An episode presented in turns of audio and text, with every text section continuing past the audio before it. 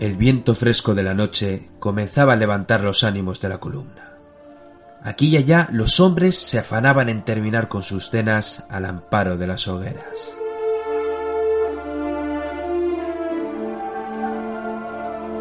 Bajo la hipnótica luz de las estrellas, el campamento rebosaba vida. Mientras unos se tumbaban al cielo raso, otros descansaban reventados en sus tiendas de campaña. Sinué, un guardián del séquito de la reina Nefru, deambulaba sin rumbo fijo a través de las tiendas. Llevaba muchas semanas caminando por el desierto protegiendo en todo momento al faraón. Quedaban apenas unos días para llegar a la capital. Sin embargo, a le traía sin cuidado las marchas restantes. Estaba intrigado. Habían pasado muchas horas desde que había visto al faraón por última vez. Él no era nadie, un soldado más en medio de un ejército. Sin embargo, la personificación de Dios en la tierra no pasaba desapercibida en ningún momento. Comenzaba a hacer mucho frío. Eran las leyes del desierto. Un yunque ardiente por el día y un martillo helado por la noche.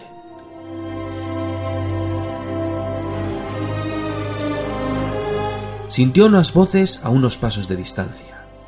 Como si de un sexto sentido se tratara, algo le incitó a esconderse en las sombras mientras escuchaba atentamente la conversación. Se trataba de algunos generales del ejército. Estos hablaban en voz baja mientras se cercioraban de que nadie les estaba espiando. Uno de ellos le dejó bien claro el asunto a tratar. El faraón Amenenjet I había muerto, y su hijo, el también faraón Sesostris I, se había adelantado con su propia guardia con el fin de llegar cuanto antes a la capital.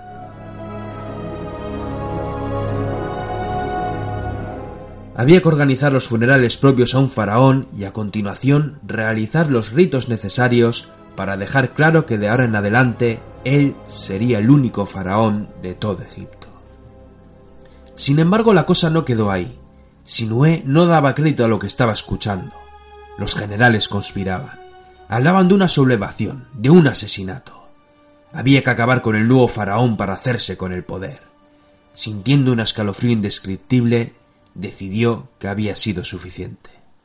Deslizándose como una serpiente entre las hogueras y las tiendas, nuestro protagonista sudaba de los nervios. Un asesinato, una guerra civil o algo peor podría estallar. Si los generales se ponían de acuerdo, aquella misma noche los hombres que no estaban bajo su mando podrían ser asesinados. Hombres como él, un guardián de la reina Nefro. Presa del pánico, Sinué comenzó a caminar más deprisa por el campamento. Aquella podría ser su última noche, y él no estaba dispuesto a jugársela sin pelear, o mejor dicho, sin escapar. Con poco acierto a causa de los nervios, decidió coger los víveres que se encuentra a su alcance y sin mediar palabra con nadie huyó al amparo de la noche esquivando los piquetes y las guardias nocturnas. Sinué se había adentrado sin rumbo fijo en el desierto.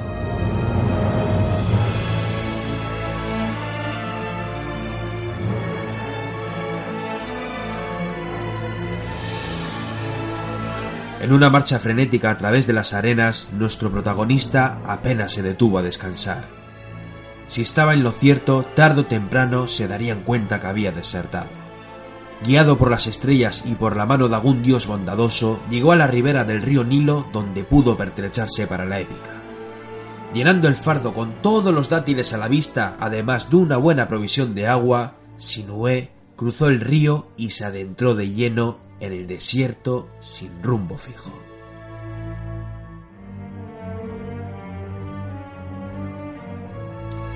A medida que transcurrían los días, su fuga se estaba convirtiendo en una auténtica agonía.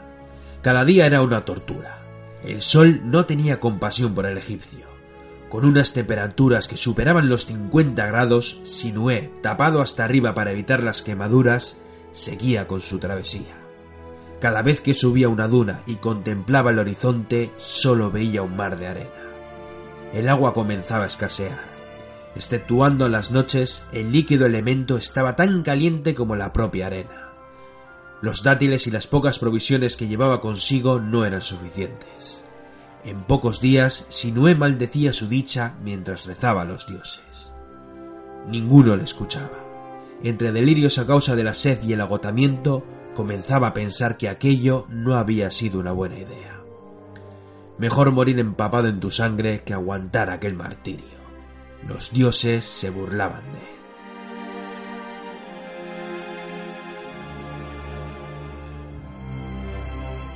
Con la piel y los ojos destrozados por los rayos del sol, Sinué cayó de rodillas incapaz de gritar de la emoción. A lo lejos, una caravana de mercaderes beduinos, los señores del desierto. Adoptado momentáneamente por los caravaneros y a sabiendas que otra travesía por el desierto no la aguantaría ni un escorpión, Sinué acompañó a sus nuevos amigos hacia el norte. Fue allí donde el choque cultural dejó sin palabras a nuestro protagonista. Había llegado a las regiones de Oriente Medio, estableciéndose en una ciudad asiria llamada Biblos.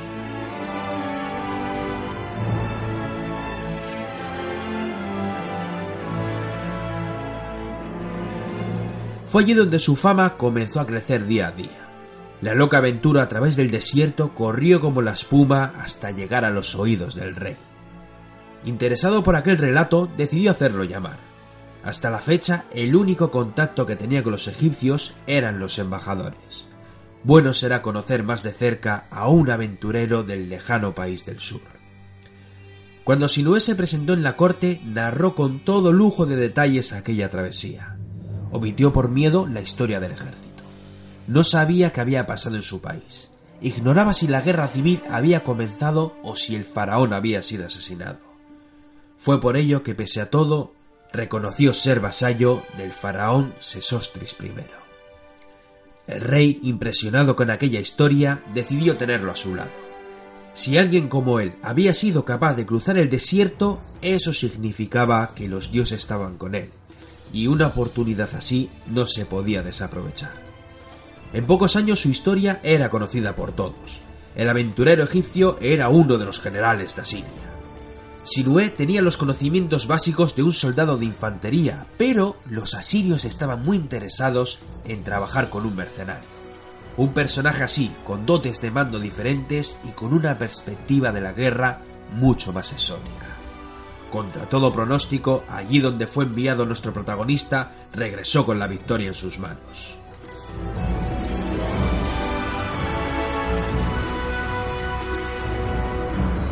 Sinué se destacó como un gran general hasta tal punto que el propio monarca decidió casarlo con una de sus hijas con la que formaría una gran familia. Sin embargo, sus deberes con el Estado le obligaban a ausentarse una y otra vez del hecho marital. En aquella ocasión su ejército fue enviado a combatir a las tribus bárbaras del este. Aquella campaña fue un éxito total. A su regreso la ciudad estaba rendida a sus pies, la cual estalló en vítores de alegría.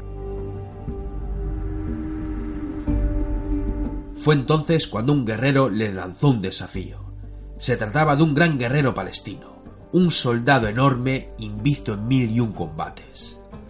Sinué que no era tonto, habría rechazado el combate sin dudarlo, pero los desafíos llevaban consigo sus propias leyes. El vencedor se quedaría con las propiedades del vencido, y claro, si él no se presentaba al combate, toda su familia se quedaría sin nada. Dedicó gran parte de la noche a rezar. Su esposa lo miraba desde lejos. Con los nervios a flor de piel y las lágrimas surcando sus mejillas, observaba cómo su marido rezaba unos dioses desconocidos para ella. A la mañana siguiente toda la ciudad se acercó a ver el duelo. El palestino miraba con desprecio a su contrincante. Un egipcio bajito y delgado. Aquella pelea no iba a durar mucho. En cuanto comenzó el combate, Sinué empezó a esquivar los ataques del palestino. Era tan grande y tan fuerte que luchar contra él era un auténtico suicidio. Había que usar la astucia para ganar aquel duelo. Durante minutos el gigante siguió descargando espadazos en el escudo de su rival. Mientras tanto, Sinué seguía evitando el choque. Comenzó a vigilar los pasos de su oponente. Cada vez estaba más torpe. Se estaba cansando y seguía sin poder darle caza. Era el momento que estaba esperando.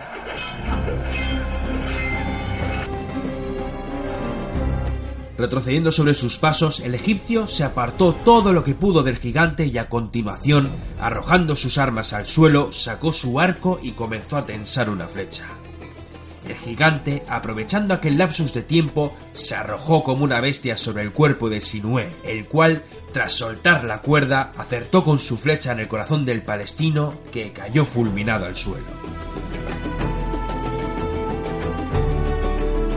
Alzando su arco, toda la ciudad celebró con júbilo aquella victoria.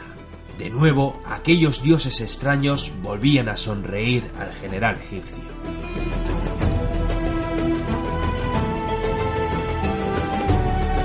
Pasaron las décadas. Sinué disfrutaba de un descanso más que merecido. Aquel país lo había recibido con los brazos abiertos y con un poco de suerte su fortuna había dado como resultado una vida llena de aventuras, honor y gloria. Sin embargo, algo faltaba. Un día hizo llamar a todos sus hijos.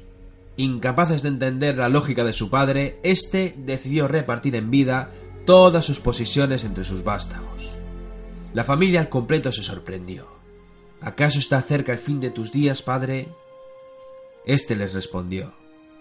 Lo que tengo es una deuda pendiente con mi patria, mis dioses y mi faraón.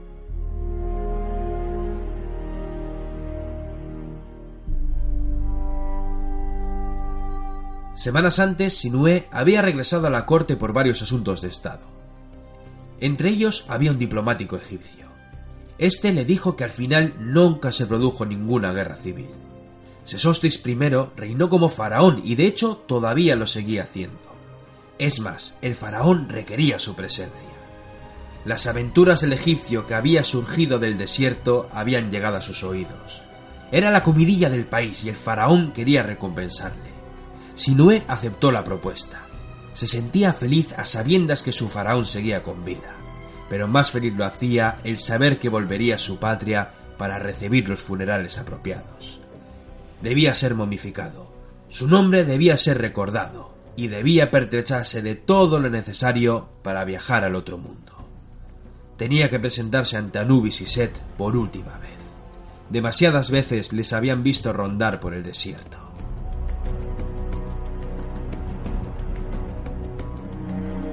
Una vez más, como un viajero en una caravana de mercaderes beduinos, Sinué realizó su último gran viaje.